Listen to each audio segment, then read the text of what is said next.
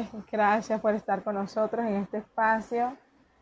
Hoy estamos muy emocionados de compartir con ustedes y compartir con Perla Pérez, psicóloga, eh, un tema muy interesante y muy importante para todas las familias, cuidadores y pacientes con enfermedades crónicas, degenerativas, raras.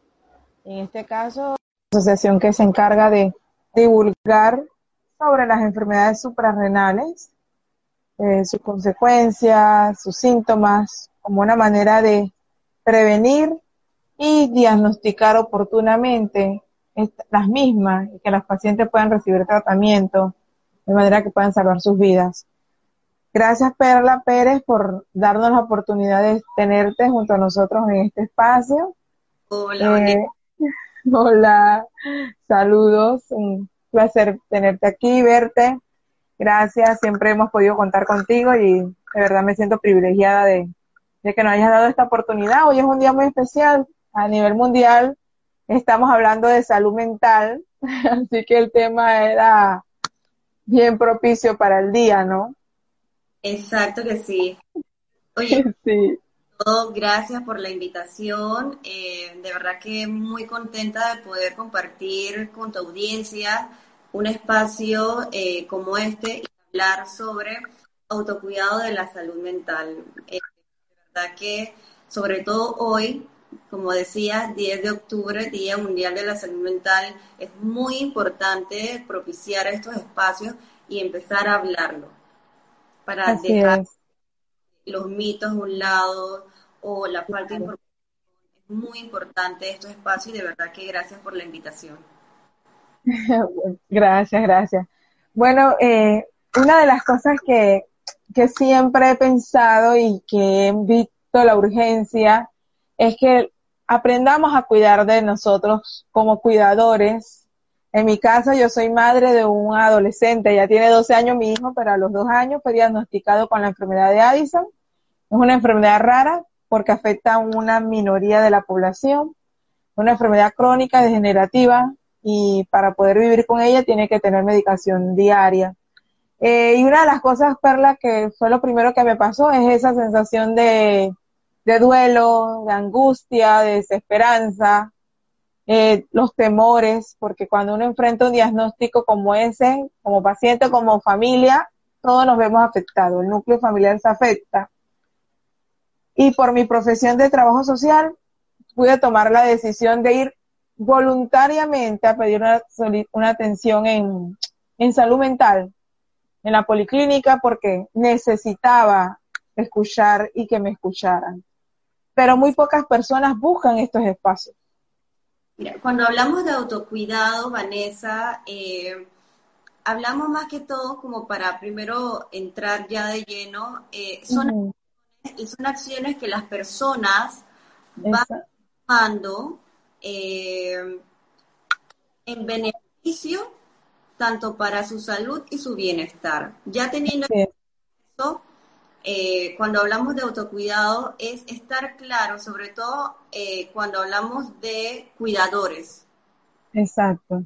Porque cuando hablamos de cuidadores, usualmente el cuidador o la cuidadora deja de hacer actividades o deja de hacer lo que usualmente hacía para atender vamos a decirle paciente, yo voy a utilizar el término paciente, eh, para poder entonces darle todo el apoyo.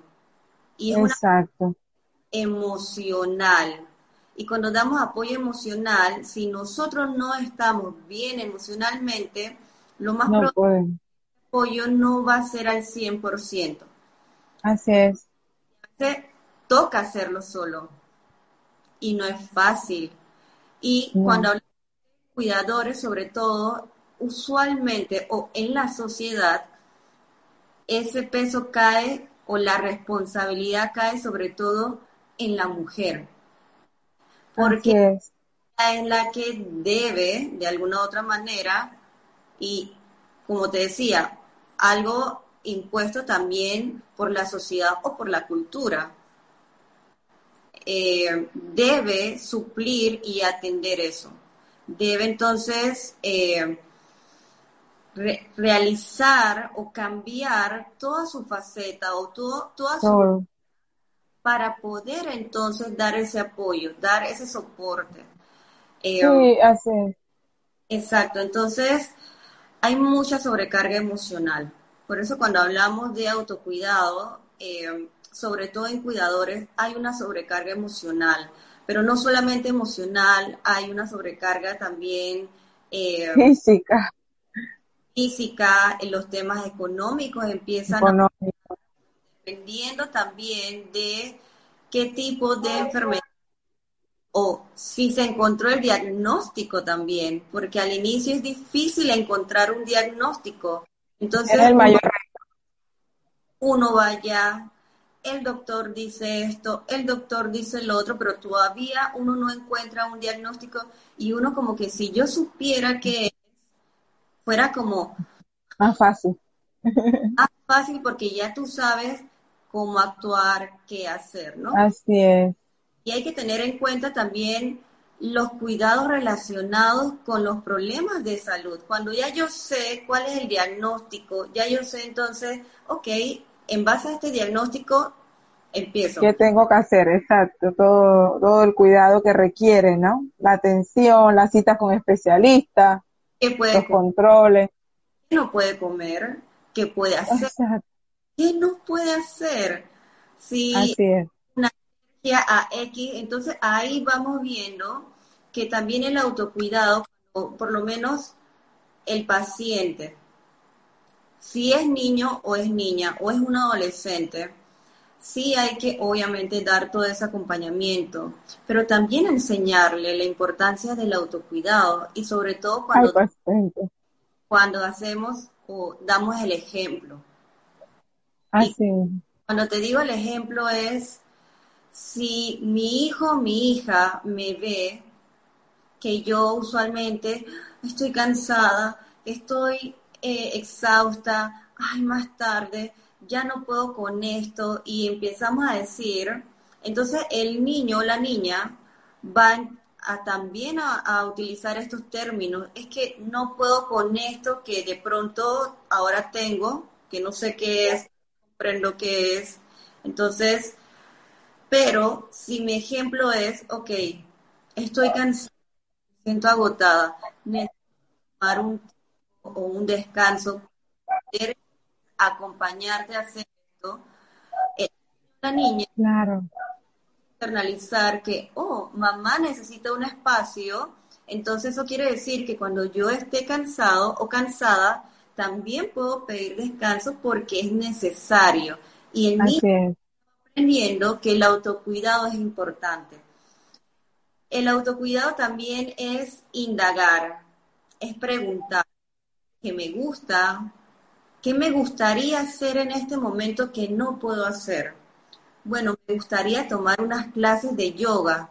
Exacto, a lo mejor vas, vas eh, respondiéndote qué es lo que necesitas, qué es lo que estás necesitando para poder estar un poco mejor mientras vas estabilizando este periodo. Así es. Así que más que todo conocer. Sí, precisamente eso, sí, buscar alternativas para ayudar a equilibrar toda esa sobrecarga emocional y física, ¿no? Exacto, y que viene cargado con temas económicos, con el tema social, porque ya no puedo salir como antes, ya no puedo compartir con mi familia, o dejé de estudiar para poder dedicarme a cuidar a de mi hijo. Exacto. O renuncié al trabajo para quedarme en casa. Las situaciones son diversas. Sí. Es muy importante que los cuidadores, porque puede ser uno, puede ser varios, den o se permitan sobre todo esos espacios, esos espacios donde puedan descansar, donde puedan renovar. Es como cuando el celular se nos descarga, es como que ¡ah! se me va a apagar el celular, necesito un cargador. Cargador. Exacto. Si a ti se te está acabando la batería, así mismo tienes que hacer como con el celular. Tienes que porque si no tienes energía y si no tienes esa, esa eh, fuente, no vas a poder acompañar entonces a tu niño. Al paciente. Porque en sí no puedes hacerlo. Y el cuidador está solo. A veces no tiene la facilidad de tener al, a alguien que pueda dar ese espacio. Por eso es muy importante explicar y enseñar la importancia del autocuidado. Y el autocuidado, algo en casa se puede hacer como que, bueno, hoy vamos a hacernos, eh, no sé, como un día de spa, algo. Y que lo vean, porque entonces así le refuerza que si mi mamá y mi papá se toman el tiempo de hacer esto, entonces cuando creen van a hacerlo también. Yo necesito mi autocuidado, porque esto me puede estar bien y esto me permite recargar mi batería para cuando ya necesito afuera y afrontar una situación, mm, eh, la situación no sea desbordante. Claro, yo creo que algo importante, Perla, y lo digo desde la experiencia, es conectar con los, las emociones o los sentimientos que nos provoca tener un diagnóstico o enfrentarse a este reto. Yo creo que es uno de los primeros pasos, ¿no? También hacer ese alto para mirar desde hacia adentro, qué estoy sintiendo, reconocer qué siento, para poder entonces manejarlo. Y eso es muy importante lo que acabas de decir, Vanessa. Hay que también validar esas emociones que usualmente cuando hay sobrecarga emocional, eh, uno no lo quiere sentir, uno no quiere sentir eh, frustración miedo, porque hay muchos miedos, porque hay un desconocimiento, hay incertidumbre, hay estrés, y empieza el estrés a trabajar, porque los síntomas del estrés pueden ser variados en cada persona, pero si tú no haces algo para sobrellevar a esa situación, se puede convertir en ansiedad o se puede convertir en depresión. Exacto en un trastorno. Entonces es muy importante darse esos espacios.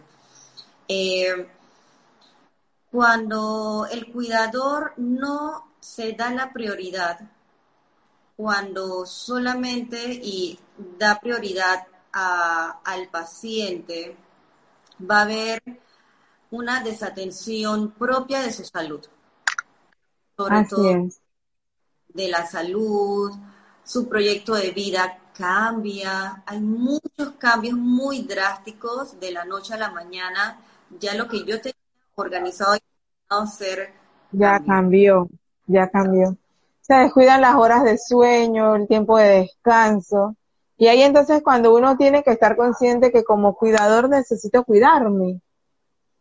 Y viene la parte, por eso hablamos de autocuidado, porque no puedo esperar que otros me cuiden a mí. Me toca cuidarme para poder cuidar que es el mayor reto que tenemos.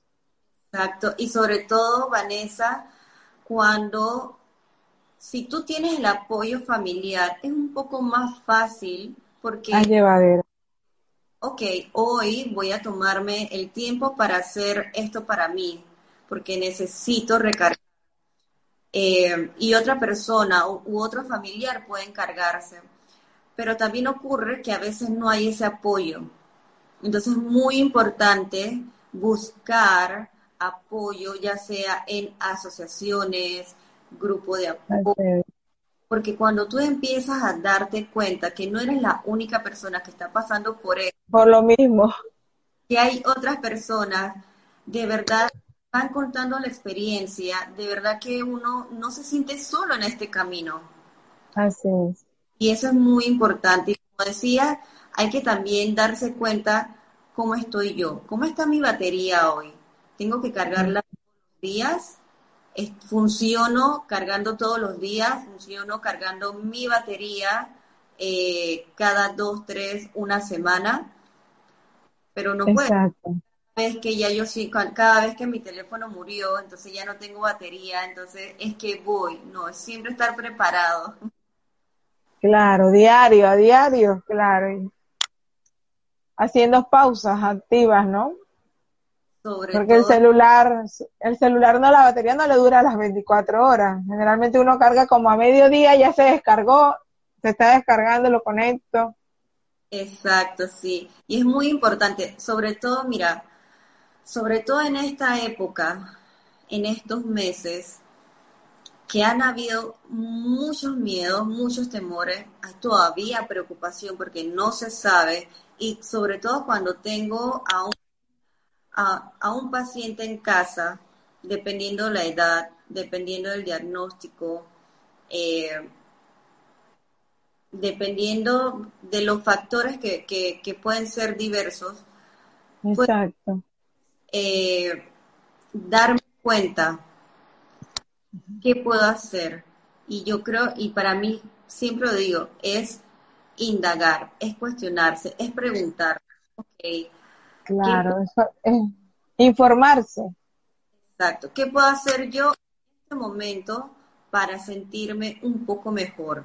Y esto es paso a paso, porque a veces el tema de los sentimientos de culpa es que yo soy la única persona que lo puede cuidar, porque más nadie lo puede hacer. Entonces ese es otro tema del cuidador.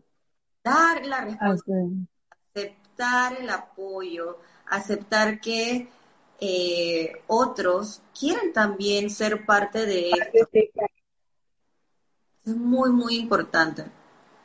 Claro, recapitulando un poco lo que vienes diciendo, por eso eh, surge la necesidad de crear este espacio o esta organización llamada asociación, otros son fundaciones, porque cuando uno se siente solo ante cualquier reto es mucho más difícil enfrentarse, se llena uno de miedos, de incertidumbre, tiene uno muchas dudas y muchas preguntas que hacer y no encuentra con quién compartirla. Por eso desde ASOES Panamá buscamos eso, dar acompañamiento, dar orientación, compartir las experiencias que hemos vivido y los aprendizajes que ella nos deja para que aquellas personas que van recibiendo diagnóstico puedan tener la tranquilidad de que no están solos, tienes a quien preguntar o recurrir para hacer consultas o con quien compartir tus dudas o temores, ansiedades, y es lo que estamos hemos buscado hacer. Desde hace 10 años tenemos un grupo en, Facebook, ya somos más de mil personas de todas partes del mundo, de habla hispana, eh, de México, Colombia, España, Perú, y, y veo que siempre son las mismas sensaciones de temor, de ansiedad, mm. ya sea como padre o como paciente. Por eso quería iniciar este mes con este tema del autocuidado, porque ambas personas estamos concentradas como en la salud, en el aspecto físico, que la medicina, que, va a comer, que la cita, pero no están, no están prestando la atención a los sentimientos que están generándole la situación y a esos síntomas que se canalizan ya sea como decíamos o decías de estrés, luego se pueden convertir en ansiedad, en depresión y van minando la energía que tiene la persona como paciente o como cuidador para hacerle frente al reto, que es la enfermedad. Por eso es lo importante de hablar contigo en este espacio y seguir las sugerencias que estás dando, que son muy válidas y que esperamos que todos los que están conectados puedan replicarla, los que no pueden conectarse puedan ver la grabación y seguir esas recomendaciones que vas a continuar dándonos durante el espacio que estemos aquí. Exacto, mira, algo muy importante es, y es lo que decías, le damos a veces mucha importancia, y claro que sí, la salud física es importante. no, podemos ir a trabajar, no podemos relacionarnos, no podemos hacer muchas cosas, eh, pero la salud mental también es muy importante. Tanto la salud mental como física son pilares fundamentales para el bienestar y es autocuidado. Sí, cuidado es también la gente o, se relaciona mucho con amor propio. Es una decisión, porque al final es una decisión si me voy a dar espacio para mí, si enseño, porque cuando hablamos de autocuidado es como que voy a sacar espacio para mí. Sí. pero también veamos el autocuidado como tema de prevención. Qué chévere es poder enseñarle a mi familia la importancia del autocuidado. Cuando no estás, cuando estás físicamente mal, vas al doctor para que te dé entonces una receta. Y cuando realmente no estás bien, ahí entonces viene el problema porque no le prestamos atención, lo minimizamos. a También vivimos en una sociedad en la cual hemos aprendido eh, ciertos patrones que se van repitiendo de generación a generación. Así es. Los niños no lloran. Ah, entonces tenemos un hombre adulto reprimido que no puede expresar cómo se siente y utiliza la fuerza o la ira para poder entonces expresar o es, aislado, o sea, no habla, no comparte, entonces no hay una comunicación. Entonces es muy importante, y esto es hombre o mujer, eh, entonces es muy importante poder expresar cómo estoy, cómo me siento y en qué parte del cuerpo estoy sintiendo esto. Porque el cuerpo, en el cuerpo, lo que pasa es que no prestamos atención al cuerpo. No lo escuchamos. exacto como que es, mi respiración está muy rápido, mm, tengo el ritmo cardíaco acelerado, eh, entonces tengo problemas de sueño, insomnio, no, no puedo dormir, hay muchos pensamientos, ¿cuáles son esos pensamientos?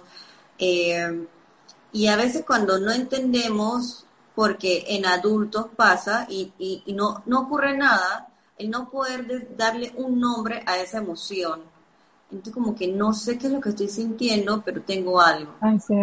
exacto. Y darse ese espacio de, ok, no pasa nada si no, no lo sé, pero tengo algo y esto, este algo eh, lo estoy sintiendo de esta manera en el cuerpo. A lo mejor tengo mucha migraña y estamos asumiendo que puede ser por otra cosa, pero puede ser algo emocional claro. Muy importante.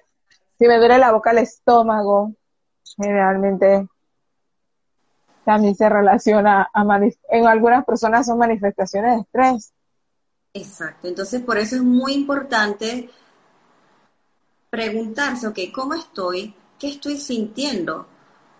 Porque a veces lo estamos sintiendo, pero no somos conscientes de ello. Exacto. Me duele aquí oh, tengo un dolor en la boca, eh, usualmente respiro muy rápido, pero ya lo he normalizado que no me percato. De que no está bien, no es normal. Exacto, así es. Y por eso es muy importante prestarle mucha atención a la salud mental, porque si emocionalmente no estás bien, van a llegar más estresores y más estresores y va a llegar un momento en que la persona va a poder hasta colapsar. Va a haber un desgaste claro. va a haber un desgaste físico y cuando vamos a ver eh, el paciente y el cuidador no están bien. Así es. Y por eso empecé contando, Perla, mi experiencia y, y de eh, para que las personas entiendan también y se quiten varios mitos que muchas veces tenemos que ir al psicólogo es porque estoy loco, buscar ayuda me hace débil, prefiero callarme, prefiero que la gente no sepa lo que pasa, tengo que ser fuerte. Hay muchos mitos que es importante que uno vaya despejando para reconocer primero las emociones que estamos teniendo, cómo nos afectan y que necesitamos ayuda para enfrentarlas. Así es, así es. Hay muchos mitos. Yo creo que eso puede ser como otro envío Pero por lo menos, como decías, ¿para qué yo le voy a pagar a alguien para hablarle?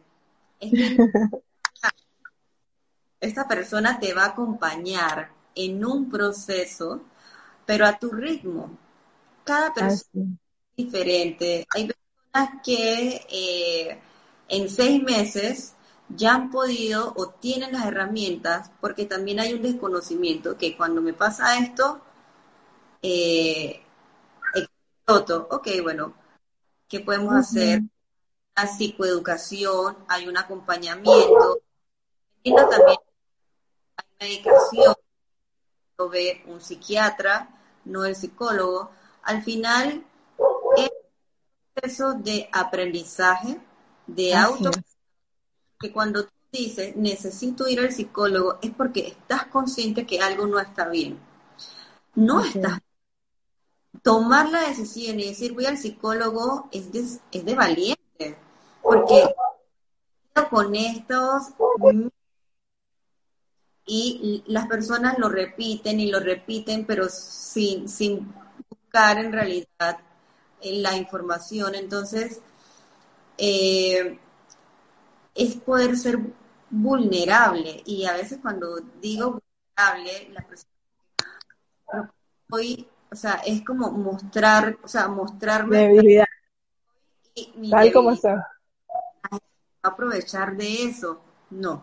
Claro sin juicio, porque eso es lo que hace el psicólogo, darte un espacio seguro y sin juicio, es escucharte. Y no solamente darte, acompañarte en tu proceso. Entonces es muy importante, así como uno empieza a hacer dietas, que a veces son dietas que eh, lo escuché de mi compañero, pero mi compañero no sabes su genética, tú no sabes si él tiene algún problema de tiroides o no, eh, si dentro de su familia eh, hay personas que han tenido alguna enfermedad. Entonces, hay muchos factores. Claro. a uno no le funciona al otro. Entonces es muy importante siempre estar acompañado de un profesional, en cualquier físico como mental. Bueno, siempre buscar eh, información y el apoyo de un profesional idóneo. Muy, muy importante. De, bueno, hay un, hay como, yo le digo un meme, pero hay una imagen donde cuando uno va al, al disque, tengo un problema emocional y sale disque, hablo con la vecina, voy a, no sé, como que hablo con el con, con el padre o un pastor, después voy donde, la señora para que, y al final, a lo último, a lo último, a lo último. El último recurso. El último recurso es el psicólogo. Pero bueno, cada uno lo hace su ritmo. Claro. en, eh, en base a eh, cómo se siente con el psicólogo. Y eso es muy importante. Estar ese profesional que de verdad tú te sientas bien. A gusto, cómodo. Si no te sentiste bien con el primero, no pasa nada. Bus, o sea, tienes, tienes y puedes buscar a algún psicólogo. sí, es con, es con esta, me gusta cómo trabaja, me siento cómodo. Yo, que eso es muy importante, poder decir a esta persona a veces lo que nos cuesta decir, porque, ay, ¿qué van a pensar de mí? dirán, no, es un espacio sin juicio. Entonces, importante en el autocuidado es permitirte, es conocer. Si tú en este momento no sabes o no tienes momentos, espacios de autocuidado, te invito a que indagues, a que te preguntes, ok, si no sé ¿Qué puede ser autocuidado para mí? ¿Qué me gustaría hacer? Esa es una muy buena pregunta. Si yo en este momento no sé qué, es autocuidado, nunca lo he hecho porque nunca me enseñaron y no pasa nada, pero hay tiempo todavía de sacar espacio. Entonces yo te diría, ¿qué me gustaría hacer a mí? ¿Qué me gustaría aprender? ¿O qué me gustaría volver a hacer que para mí era como que, wow, eso te ayuda bastante a conocer. Que me relaja, que me da placer, que me gusta. Pero es que no, es que eso sería hacerlo yo sola y sería No, es tu propio espacio. Y es importante que todos, no solamente tú, sino que todos en la casa, todos en la familia, tomen su espacio donde yo necesito un espacio para mí o simplemente quiero tener un espacio sea acompañado. Claro, y es ahí donde empieza uno a modelarle aún al paciente para que también él aprenda a hacerlo. y sobre todo si son niños, adolescentes, es ahí donde es un valor muy importante que los padres van inculcándole al niño o al adolescente esos espacios de autocuidado, que empiezan desde que uno despierta, Perla, por ejemplo, despertar y meditar, despertar y tener una rutina que nos que los haga sentirse relajados o, llenarse de energía. Hablabas del yoga, cosas similares. Exacto, y descubrir también. Si yo en realidad, wow, no sé qué es lo que yo podría hacer para autocuidado, pero he escuchado que eh, mi vecina le gusta el yoga. Yo lo hago, ay, pero a mí no me gustó. Súper. Exacto. Entonces buscar algo, sí, que se adecue a uno, ¿no? A lo mejor indagar, ok, me gusta el arte, me gusta pintar, o me gusta la música, me gusta bailar, me gusta sí. tu eh, me gusta en realidad solamente estar con la naturaleza.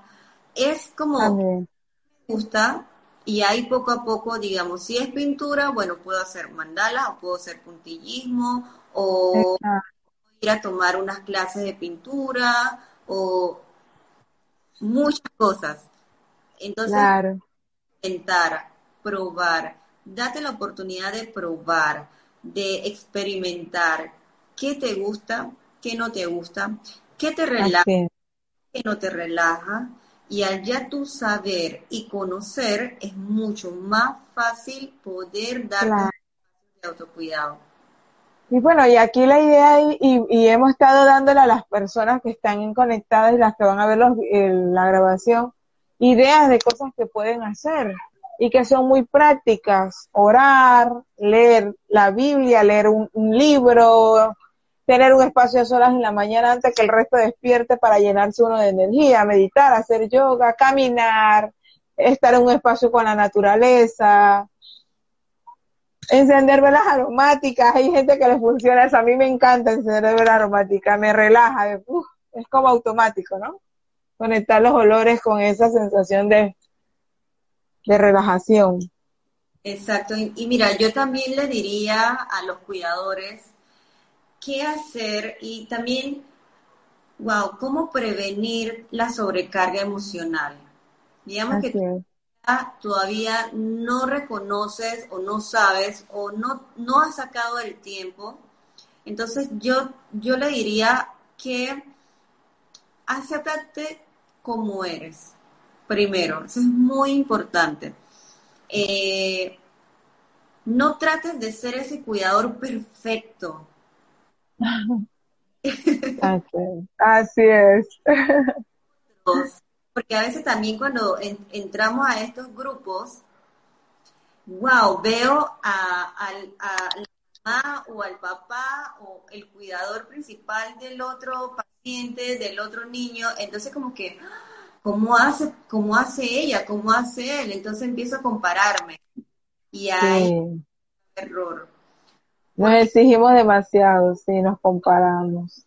Ah, no sabemos todo el, backup que tuvo que pasar esa persona. Entonces, acepta como eres. O sea, nadie es perfecto, nadie es perfecto. Vamos a hacer lo mejor posible. Para mí eso es muy importante. Eh, o a veces recibimos mensajes de es que no estás haciéndolo bien. Así. ¿Eh? Eso es fuerte. Y ahí es poner límites. Así Si es alguien que tú, bueno, pues, o sea, tú permites que lo diga, decirte, ok, esto es lo que piensa ella, pero no es así, porque yo sé que yo, mejor de lo que puedo, dentro de los recursos que tengo. Pero y estoy haciendo mi mayor esfuerzo. Exacto. Nadie conoce lo que tú piensas, lo que tú sientes, lo que estás pasando, todo lo que vives, todo lo que das. Entonces la gente puede decir mucho. Al claro. Y hay algo muy importante ahí, Perla, y, y quiero aprovechar para decirlo, es que precisamente una de las recomendaciones que se nos da o se les da a los cuidadores es crear una red de apoyo. Una red de apoyo es otros miembros de la familia que colaboren en el cuidado, eh, organizaciones en la comunidad que te puedan brindar algún tipo de ayuda, amigos, vecinos. Exacto. Pero no podemos permitir que en algún momento esa parte de esos miembros de esa red de apoyo nos hagan sentir que no somos lo suficiente o no lo hacemos bien. Y poder... es muy válido.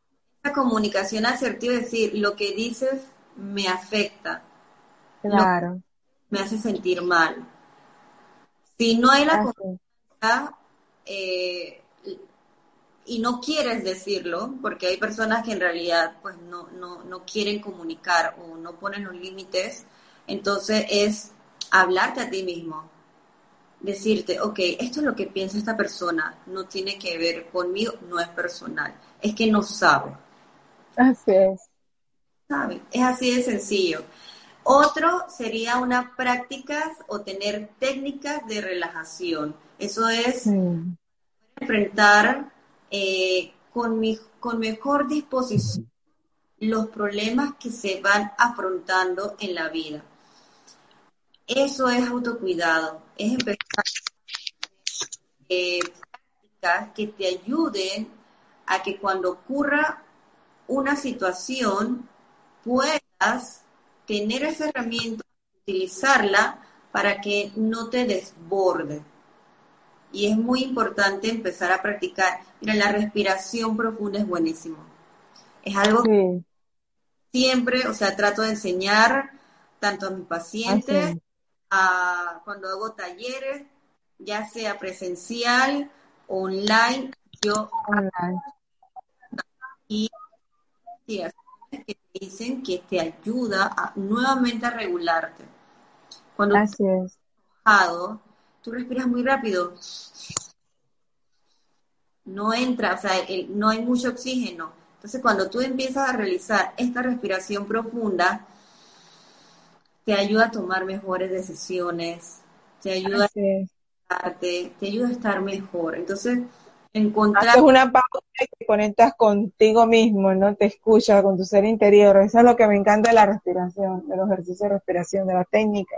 Buenísimo, de verdad, hay que hacerlos. Eh, en realidad nosotros tenemos una respiración como superficial, pero una profunda en momentos donde... De crisis necesito tomar una decisión y no puedo darla en este momento, entonces, respiración profunda. Inicien con eso, buenísimo. Otro, una alimentación. Hay que comer bien. La cantidad de agua, eh, de vasos de agua. Eh, hay que cuidar la salud. Cuando no me estoy sintiendo bien, poder decirlo de hacer una pausa. Hacer una pausa, sacar tus citas, porque así como sacas citas para eh, a las personas que estás cuidando, es muy importante que también saques tu cita, porque si no estás bien, a las personas que cuides tampoco van a estar al máximo porque te van a ver. Así es. Entonces es muy importante cuidar la salud, la alimentación, tener un buen descanso, tratar de dormir, por lo menos personas que con seis horas duermen, wow. Otras necesitamos ocho. ocho, si yo no duermo ocho horas estoy como cansada, o sea, y si duermo nueve es como que también estoy cansada, o sea. No. Ahí en el justo. Exacto, entonces como conocerse. Así es. No, no bien con seis horas, fabuloso, con ocho, con siete, con cuánto, entonces, por lo Claro.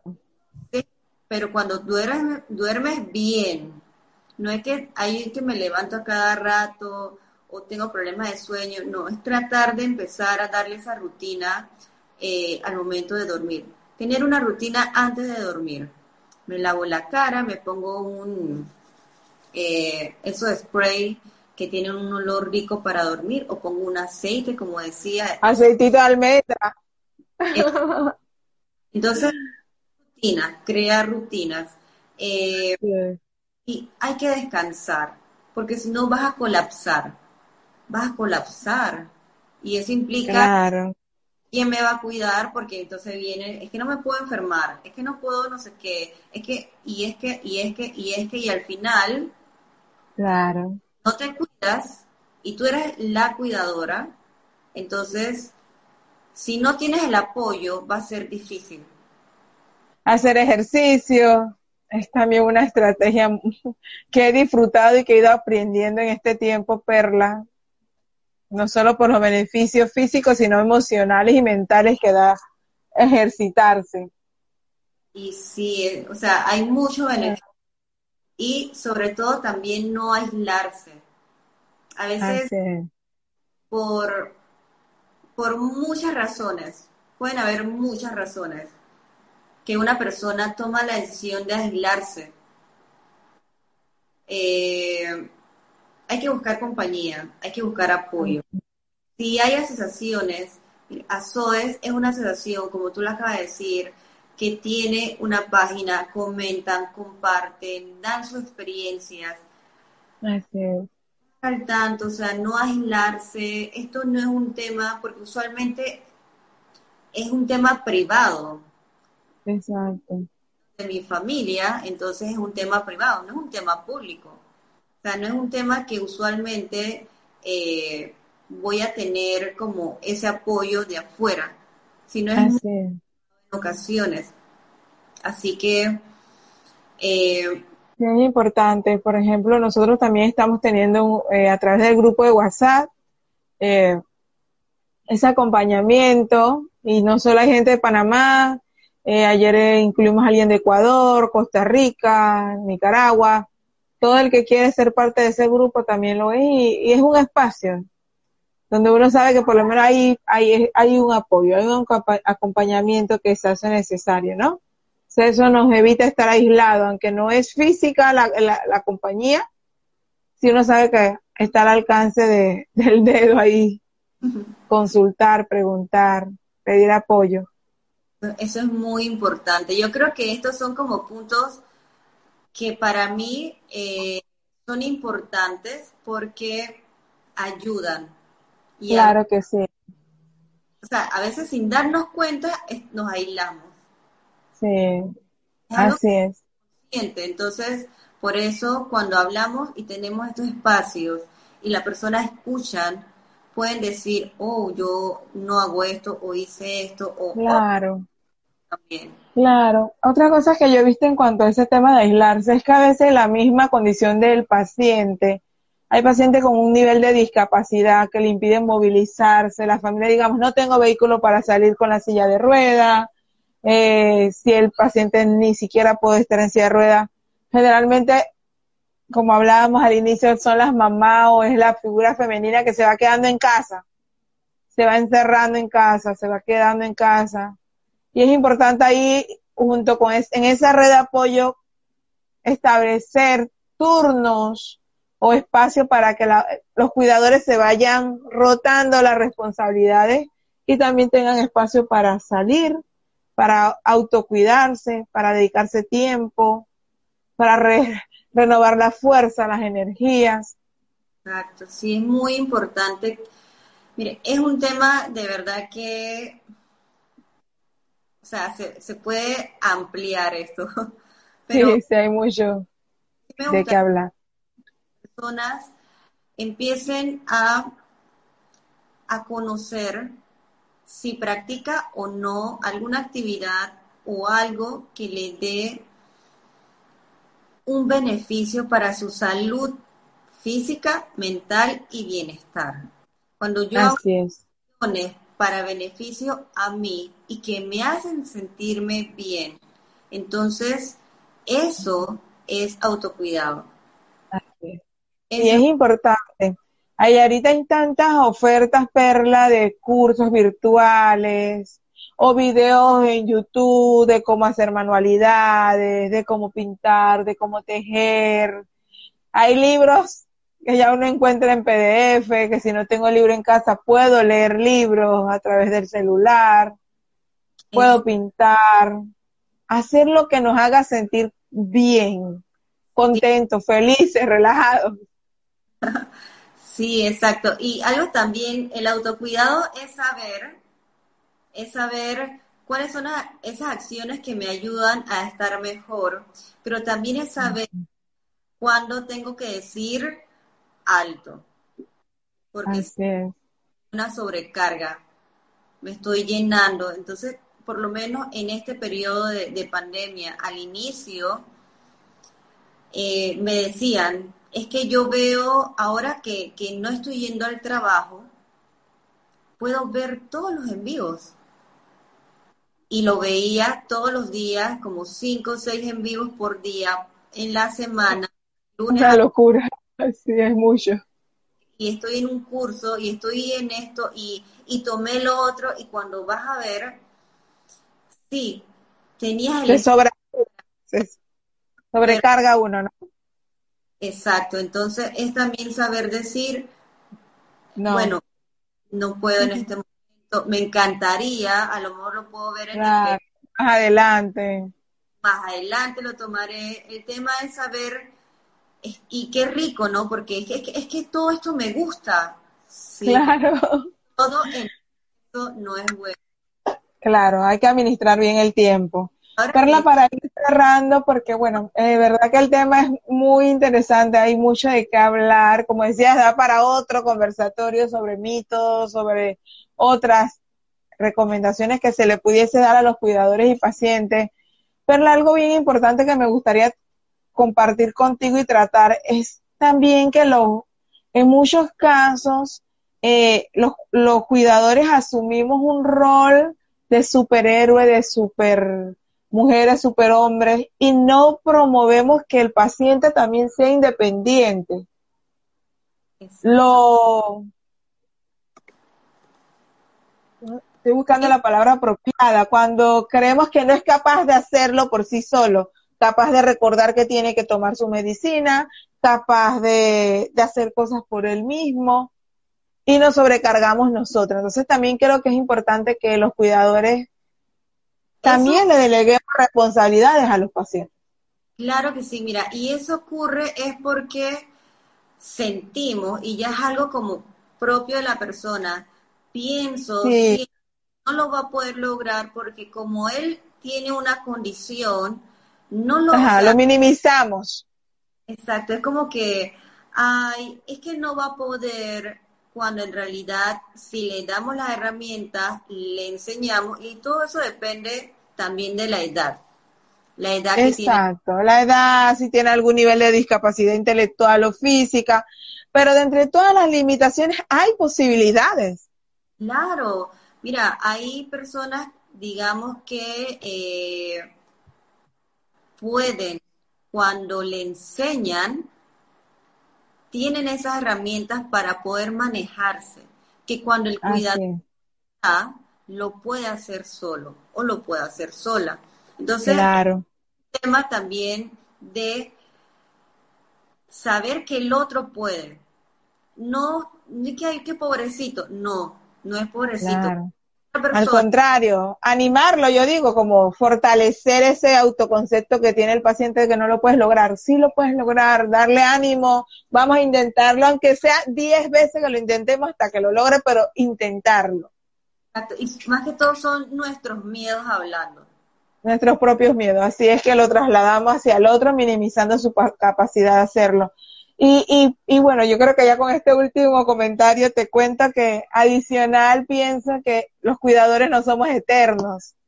Y siempre para mí ha sido una premisa, ¿no? Si yo puedo morir mañana, necesito que mi hijo aprenda a cuidarse, necesito que otros también aprendan cómo cuidarlo, porque yo no voy a estar siempre aquí, uno no lo sabe, uno sale hoy y no sabe si regresa.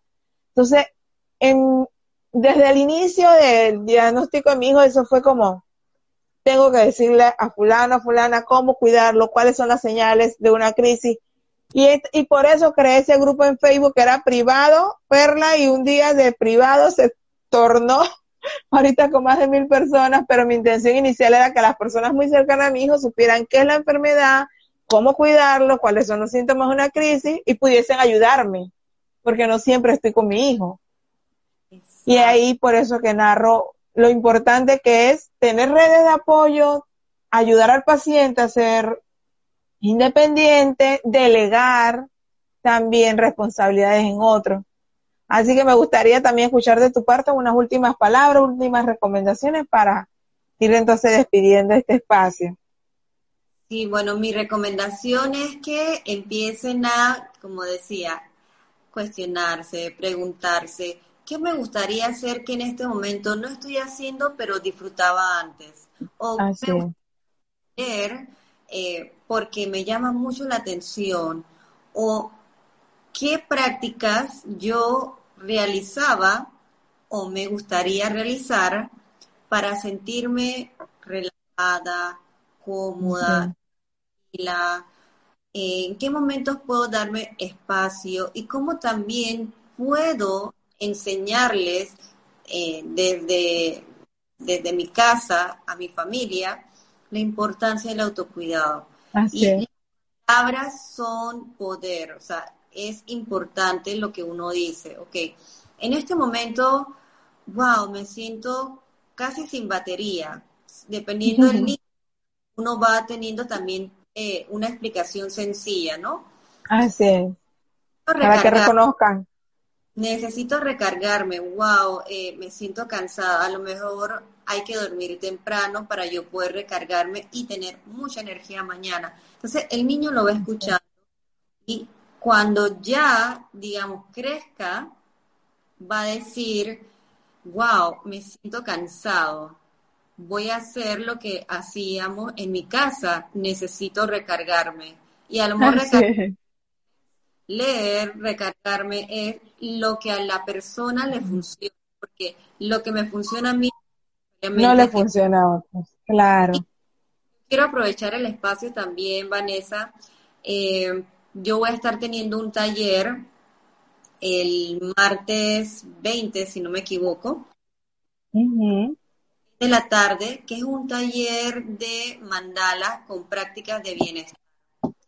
Vamos a hacer, más que todo es más práctico, es algo tener prácticas de bienestar y utilizando el mandala como herramienta terapéutica. Entonces, Perfecto.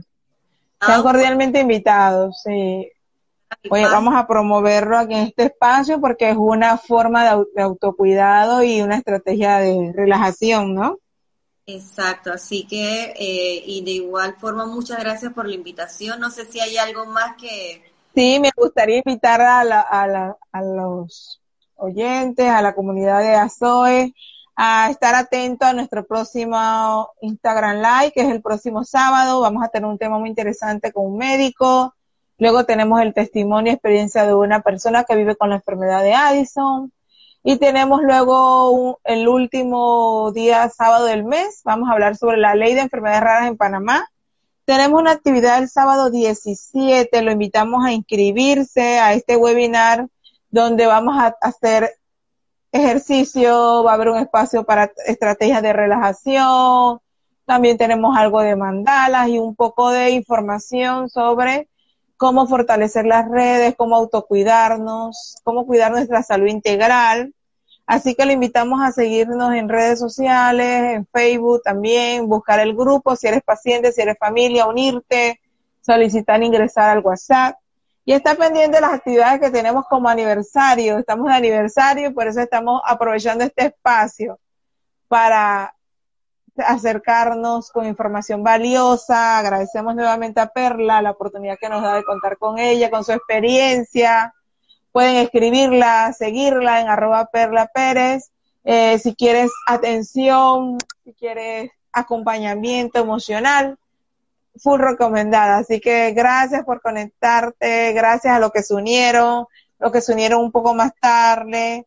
Ahí está la grabación, va a quedar en la, en la página, en la cuenta, para que pueda ver la información que Perla nos ha dado muy atinadamente para seguir promoviendo ese autocuidado y mucho de lo que dijo de definitivamente que no tiene precio este espacio. Yo creo que salimos más fortalecidos, más empoderados de que podemos también enseñarle a nuestra familia a autocuidarse. Gracias, feliz noche, Perla, feliz fin de semana. que renueves tus fuerzas, que puedas descansar y seguir compartiendo con tu comunidad en redes también toda esa bonita experiencia que nos da de conectar con nuestras emociones, reconocerlas, entenderlas y enfrentarlas de manera apropiada. Listo, gracias, Vanessa y buenas noches a todos. Un abrazo, saludos.